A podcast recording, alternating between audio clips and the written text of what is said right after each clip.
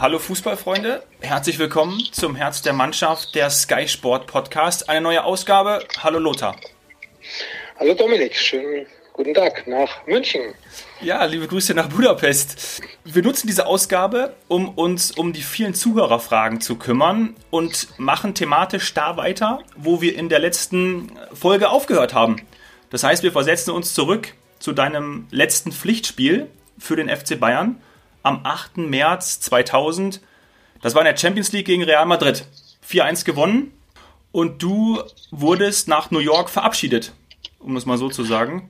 Tja, wunderschöner Abend, aber auch irgendwo ja, eine gewisse Traurigkeit bei mir vorhanden. Natürlich, äh, man wusste, es ist das letzte Spiel für deinen Verein, für den Verein, wo du zwölf Jahre unter Vertrag gestanden hast, wo du Meisterschaften, Pokal gewonnen hast, UEFA-Pokal, leider nicht äh, die Champions League, aber die hat ja dann der FC Bayern 2001, ein Jahr später gewonnen in Mailand nach Elfmeterschießen gegen Valencia.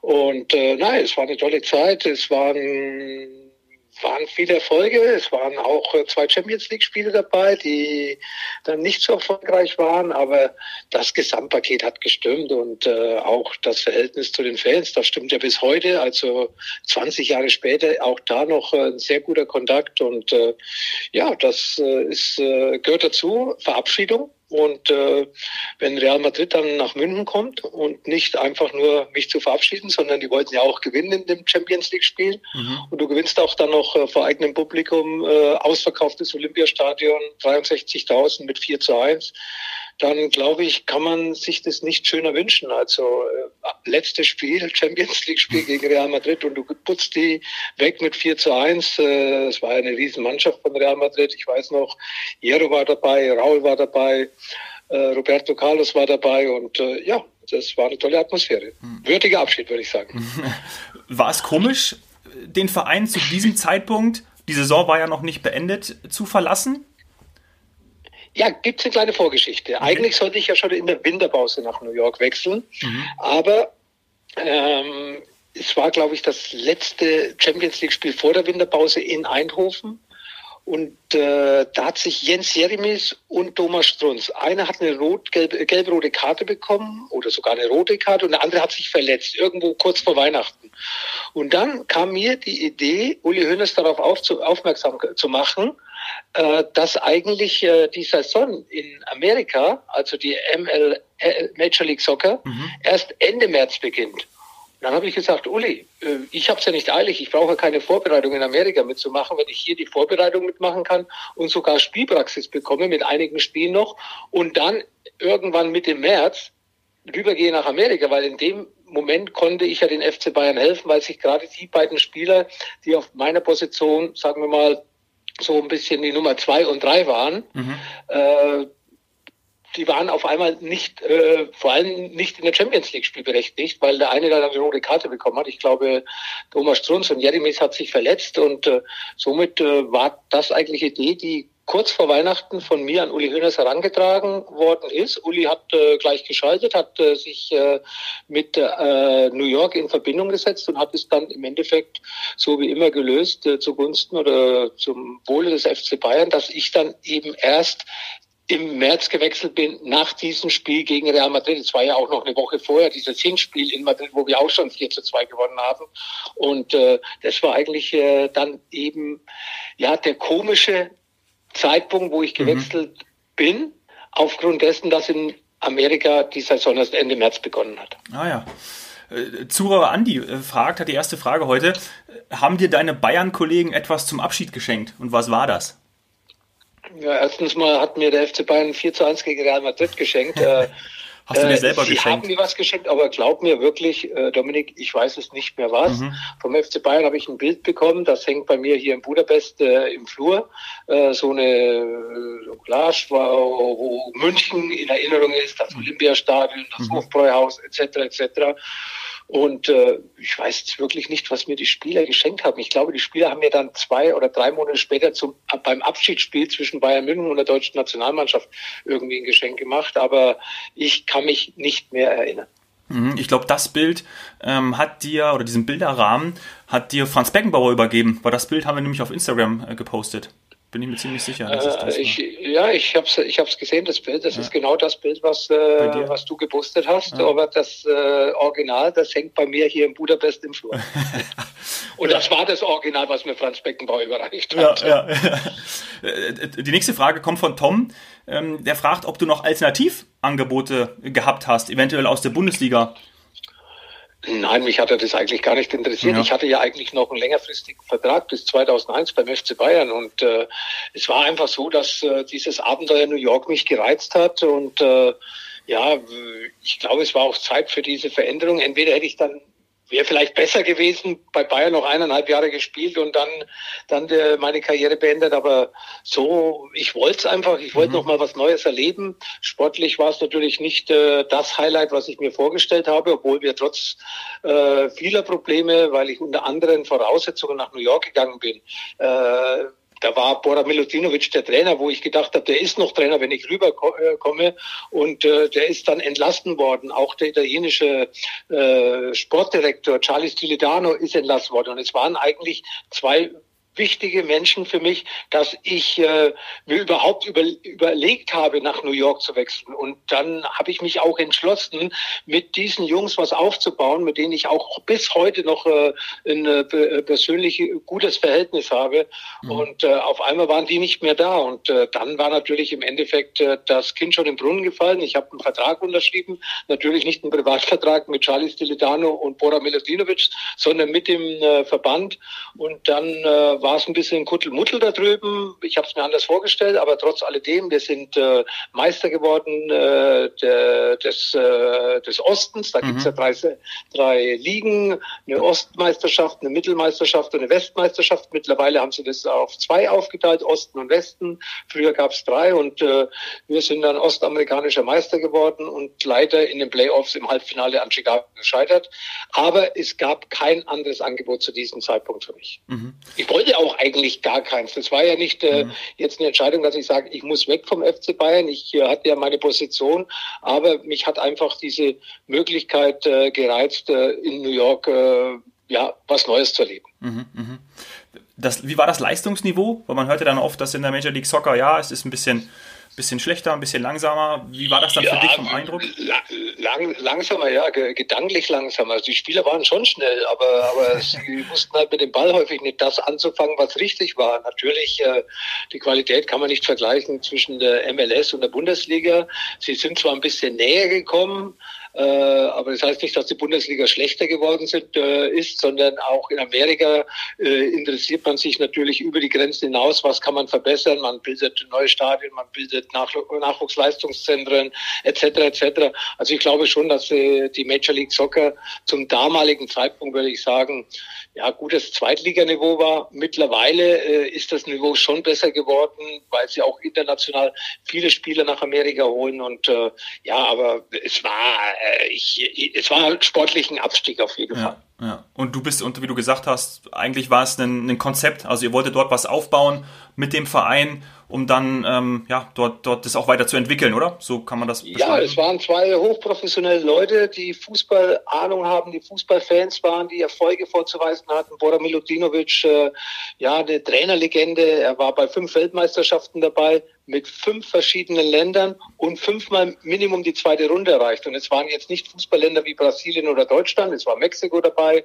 es war die USA dabei, äh, so viel ich weiß, war noch Südkorea und Nigeria dabei und den fünften habe ich jetzt vergessen, aber er ist eine Trainerlegende mhm. und äh, es, äh, das hat mich gereizt. Ja, da in New York, äh, hey, wir kommen nach New York, ein Serbe, ein Italiener und ein Deutscher. Die beiden haben schon länger dort gearbeitet und Charlie Stilidano lebt immer noch in, in New York. Aber ich wollte mit denen was reißen da drüben. Ja, ich mhm. wollte Amerika erobern mit diesen Jungs und ich glaube, dass es sogar möglich gewesen wäre, weil das waren Fußball Liebhaber, nicht nur Fachleute, sondern Liebhaber. Aber dann kam ein junger Trainer aus Südamerika, den keiner kannte, und irgendjemand aus äh, Osteuropa, der auch im Endeffekt mit Fußball gar nichts zu tun hatte. Und somit, wie gesagt, äh, war mhm. das nicht das, äh, was ich mir vorgestellt habe. Aber trotz alledem, es war eine tolle Erfahrung. Mhm. Für viele ja die absolute Traumstadt. Wie war es für dich, in New York dann auch wirklich zu leben, die, die Monate? Also ich bin ganz ehrlich, ich war ein knappes Jahr dort. Die ersten zwei Monate habe ich mir sehr schwer getan, weil alles schneller war, ja, und äh, unzuverlässiger. Ich, äh, ja, und ja, da musstest halt, äh, wenn du was organisiert hast, zum Beispiel äh, die Couch für die Wohnung. Ja, morgens um neun war der Termin, dann sind die am nächsten Tag, äh, am nächsten Tag äh, nachmittags um drei gekommen. Und also es war schon am Anfang, ja, alles größer, wuchtiger, dynamischer, aber okay, danach habe ich mich richtig wohlgefühlt und äh, wäre auch gerne noch ein Jahr länger geblieben, aber das ging dann aus wirtschaftlichen Gründen für die MLS nicht mehr. da hast du eigentlich schon die Frage von Lukas äh, perfekt beantwortet, der nämlich, ähm, der nämlich geschrieben hat, was für dich die größten kulturellen Unterschiede zwischen USA und Deutschland waren. Ja, äh, okay, äh, kulturell alles, äh, alles anders sowieso, aber auch im Fußball natürlich alles anders. Nicht so organisiert, äh, weniger Professionalität. Äh, es war einfach so, wir spielen ein bisschen Fußball, unterhalten die Leute, trainieren, aber es war alles ein bisschen weniger. Und äh, New York ist natürlich äh, jetzt dann wieder eine andere Stadt wie, wie München. Da war alles dynamischer. Und das war dann schon, äh, sagen wir mal, äh, sowas zu sehen und äh, nicht nur zu sehen, sondern mal am Wochenende einen Trip nach New York oder mal eine Woche Amerika besuchen, sondern nee, es war schon, äh, sagen wir mal, so beeindruckend, dass ich sage, oder wie ich schon gesagt habe, dass ich gerne noch, äh, noch mal ein Jährchen gerne verlängert hätte, weil ich äh, gemerkt habe, auch wenn es du neun oder Monate in New York lebst, da kannst du nicht alles sehen. Da kommt immer wieder was Neues aus, den, äh, aus, aus der Erde heraus und äh, es war Wahnsinn, aber trotz alledem viele, viele positive Erinnerungen an New York und es ist eine tolle Stadt äh, und äh, ja, ist natürlich zurzeit auch äh, schlimm über New York zu äh, reden, wenn man alles so in den letzten Wochen ja. in, in, in, in, den äh, Tagesthemen mitbekommen hat. Ja, ja.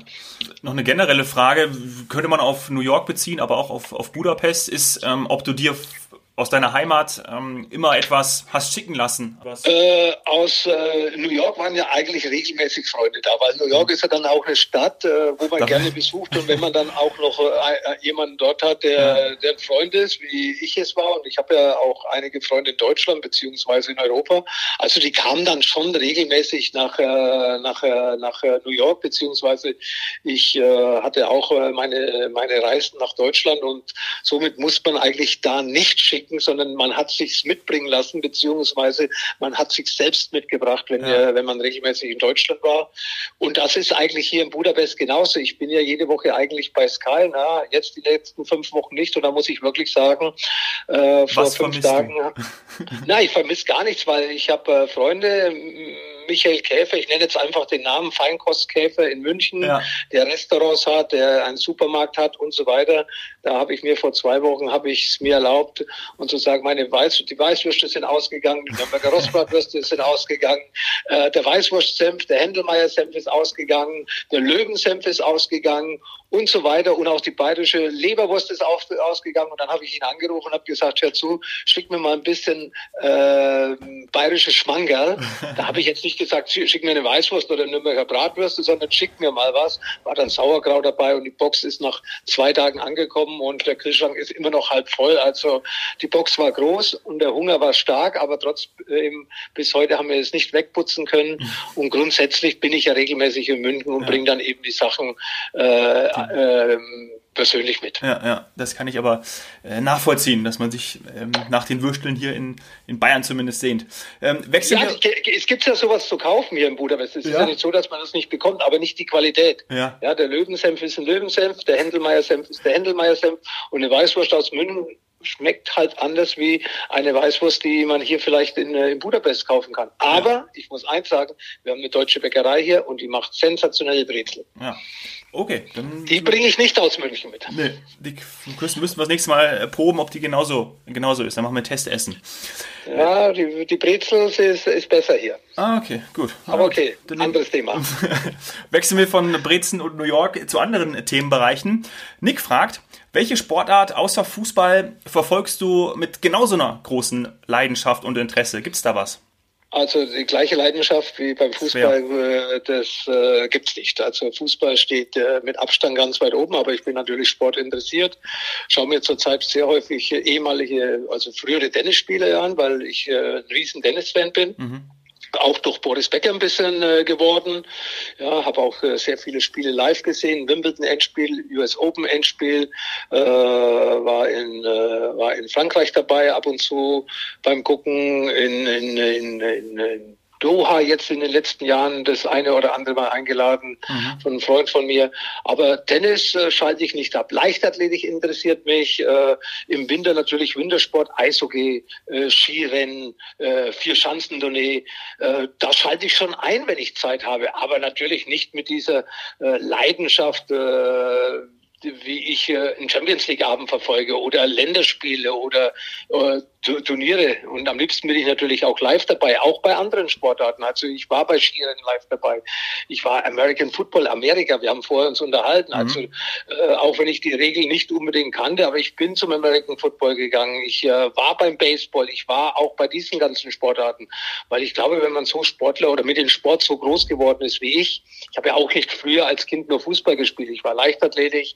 Ich war, war im, im Handballverein. Handball ist übrigens Handball, Basketball, Volleyball, das sind alles mal Sportarten, die mich schon interessieren. Hab Tischtennis sogar gespielt und äh, mhm. irgendwann bin ich halt immer doch beim Fußball hängen geblieben und es war, glaube ich, keine schlechte Entscheidung. Aber generell bin ich äh, in, auch in der Breite sehr sportinteressiert und äh, das kommt eigentlich dann mehr auf die Zeit an, die ich ob ich die habe oder nicht, um dann diese Sportereignisse auch im Fernsehen anzugucken. Mhm. Heutzutage zocken ja viele. Aber das Schönste, halt Dominik, ganz ja. kurz, das Schönste, was ich je erlebt habe, war die Olympiade 2014 in äh, 2014, äh, nee, 2012, 2012 in, in London. London. Ja.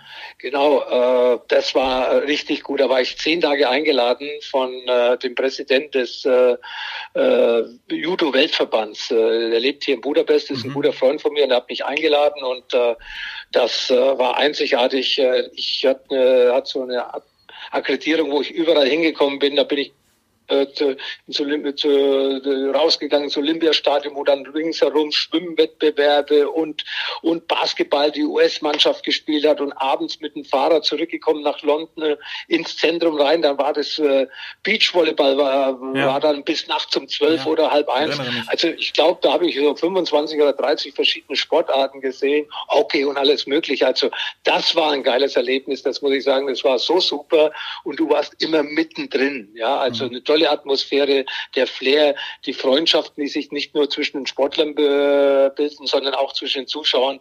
Das war ein tolles Erlebnis und äh, ja, das hat riesen Spaß gemacht. Mhm. Ich bin 2010 in Vancouver bei den Olympischen Winterspielen gewesen. Ich, deswegen kann ich es ein bisschen nachvollziehen. War, war das einfach ein anderes, ist es einfach ein anderes Flair, wenn du diese ganzen anderen Sportler, die Sportarten zusammen hast, wohnst im olympischen Dorf, im Gegensatz zu einer Weltmeisterschaft, wo du dann doch abgeschottet bist unter deinen anderen Teamkollegen? Wie würdest du das vergleichen?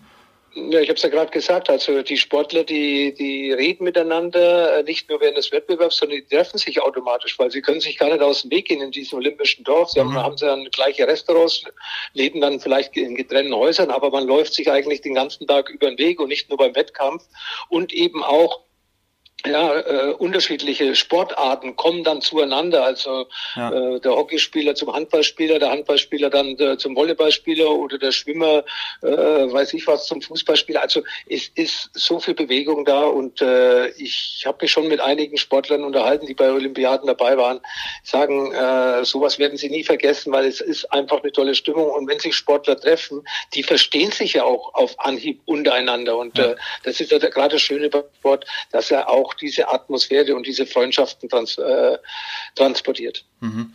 Heutzutage spielen ja, oder heutzutage ist ja vor allem viel äh, Playstation, äh, Xbox sind die, sind die Spieler unterwegs. Manche auch Golf, ja, äh, Thomas Müller vor allem. Basti Schweinsteiger ja auch ganz oft Golf gespielt während seiner aktiven Zeit. Gab es bei dir was, was du in der Freizeit als aktiver Spieler ähm, neben dem Fußball gemacht hast? Tennis. Tennis, ah. Tennis, Tennis. Ich war ja. sogar in einem Tennisverein in, äh, in München in meiner ersten Zeit, 84 bis 88. Ich glaube DJK Fasanengarten, also mhm. Fasanengarten auf jeden Fall und DJK, glaube ich. Und äh, wir hatten, ich habe äh, Meisterschaftsspiele gespielt, aber nicht nur ich als äh, Bayern-Profi, sondern auch Wolfgang Dremmler und Norbert Nachtwey. Mhm. Und dann war noch Markus Herbig dabei, der Pressesprecher, der damalige Pressesprecher. Ja. Und äh, wir haben die DJK Fasanengarten, ich hoffe, dass ich jetzt richtig gesagt habe, haben haben, äh, haben die Mannschaft verstärkt und die anderen, die Gegner, das war auch immer lustig. Häufig ist ja immer Samstag gespielt worden, am Wochenende. Ja. So diese Sommersaison. Aha. Und äh, Samstag war natürlich ein Ding der Unmöglichkeit für uns Spieler des FC Bayern. Wir konnten ja nicht die Bundesligaspiele absagen, dass wir irgendwo in der Kreisklasse im Tennis gespielt haben. Das wäre auch lustig. Und äh, dann hat man eben rechtzeitig immer mit den äh, gegnerischen Verein, mit der gegnerischen Mannschaft gesprochen und die waren immer froh, äh, dass sie gegen uns spielen konnten. Und dann haben, sie, haben wir alle oder die meisten Spiele dann so gelegt, dass wir irgendwann Sonntagnachmittag dran waren, äh, weil da waren wir ja dann zurück vom Bundesligaspiel oder vom Training am Sonntagmorgen und haben dann äh, nebenbei, haben wir in, äh, für einen Münchner Verein, also Fassadengarten, haben wir dann Punktspiele in der Kreisliga so und so gemacht, auf Platz eins, zwei und drei oder sonst irgendetwas und Doppel und alles Mögliche und immer so ein geselliges Zusammensein. Also hat riesen Spaß gemacht, aber sehr viel Tennis gespielt gespielt, gerade so in den mhm. 80er Jahren. Äh, da war ich, äh, okay. ja, würde ich sagen, schon ein, zwei Mal die Woche auf dem Tennisplatz gestanden. Mhm. Hat sich ja dann wahrscheinlich auch klar rumgesprochen, wenn ihr die Spiele dann verlegt habt. Und dann konnte man natürlich gegen euch dann spielen. Das war ja das war ja verrückt, oder? Auch da waren bestimmt viele Zuschauer da, wenn man dann gegen, gegen, gegen dich Ja, es war so, so, ja, und es war ja im Münchner Raum, also es waren ja, ja keine langen Anfahrtswege und äh, ja, in München, du hast ja entweder 60er oder Bayern-Fans und äh, da waren ganz sicher auch irgendwo ein bisschen Bayern-Fans bei den gegnerischen Vereinen dabei und es war, war eigentlich immer ganz lustig und ganz gesellig und äh, ja, es hat Spaß gemacht. Mhm. Wir haben auch eine schöne Frage bekommen zu den, zu den Trikots. Ich lese es mal vor. Musst du schmunzeln, wenn du alte Bilder von dir und deinen Teamkollegen siehst mit den etwas weiteren Trikots im Vergleich zu den heutigen eng anliegenden Dress? Ja, dafür waren unsere Hosen ein bisschen kürzer. Ne? Und äh, ja, hat, sieht natürlich heute komisch aus, aber früher ja, nee, es war einfach Mode. Früher hat man längere Haare gehabt, anderen Haarschnitt, äh, anderer Schnitt bei, bei den Trikots, natürlich wesentlich weiter. Äh, wir hätten aber auch die, die, die, die Slimfit tragen können, weil wir waren schon durchtrainiert. Also da waren auch Aha. Sixpacks unter diesen weit geschnittenen Trikots. Also wir hätten, wir hatten, mussten nichts verstecken, aber es war eben so, das war die Mode und äh, nee, ja, ich schmunzel da, da, da hat man recht, man schmunzelt natürlich, wenn man den Haarschnitt und die Trikots sieht im Gegensatz zu heute, aber äh, es war damals äh, Mode, es war damals äh, und der Ausrüster ist auch mit der Mode gegangen und hat ja auch jedes Jahr irgendwie ein neues Trikot rausgebracht. Aber sie waren schon ein bisschen weiter geschnitten wie, wie heutzutage. Das ja. ist richtig. Bist du jemand, der das Trikot dann lieber in der Hose gehabt hat oder wenn du auf Feld gegangen bist, dann sofort ähm, aus der Hose gezogen? Ja, das kam natürlich dann auch nicht nur auf die Weite an, sondern auch auf die Länge. Äh, ja, und äh, du musst dann, hast, hast, du, dann hast du ab und zu ein Trikot gehabt, das war da über die Hose noch gegangen, dann hast du es natürlich reingemacht. Aber okay. grundsätzlich habe ich die Trikots eigentlich lieber draußen gehabt, ja. ja. Ist ja später verboten worden. Ja, ja, da musste man das reinmachen. In dem Trikotzusammenhang auch eine Frage von Marco. Welches Trikot von ehemaligen Gegenspielern hast du zu Hause? Wahrscheinlich ein paar. Maradona? Ja, aber jetzt, äh, Maradona auf jeden Fall. Ja. Maradona fällt mir immer wieder ein. Ja. Aber, aber, ich habe so viele Trikots getauscht. Ja. Okay. Ähm, äh, Ruth Gullit von AC Mailand habe ich mal getauscht, das weiß ich. Maradona äh, WM-Endspiel, aber auch seine Trikots von Neapel. Mhm. Ähm, aber bitte äh, frag mich jetzt nicht, welche, welche Spielernamen äh, Ganz viele das war, weil ja. nein, das Problem war, äh, du hast das getauscht aber es waren ja noch keine Namen früher drauf gestanden auf dem Trikot. Deswegen weißt du ja eigentlich nicht, von wem welches Trikot ist. Natürlich habe ich Trikot von Real Madrid, von Barcelona. Äh, in der italienischen Liga war es ja gang und gäbe, dass man getauscht hat. Nicht nur mit Maradona, sondern eben auch mit Spielern von Ascoli und von Emboli und von Lecce und von Bari. Die Vereine gibt es teilweise heutzutage gar nicht mehr. Das ist spielen weit, weit äh, unterklassig. Aber das war damals in Italien gang und gäbe, dass, äh, dass man nach dem Spiel eigentlich das Trikot getauscht hat. Mhm. Wir haben ja viel über Maradona auch in den, in den vergangenen Folgen gesprochen, über die Duelle. Und äh, an der fußballerischen Qualität von Maradona besteht natürlich überhaupt gar kein Zweifel. Unser Zuhörer Pascal fragt, ähm, was für ein persönliches Bild du von Maradona abseits des, des Sportes, weil man kennt ja nur die, die Spieler und gerade von früher so aus den, zum Beispiel aus den Medien oder von, von Dokumentationen.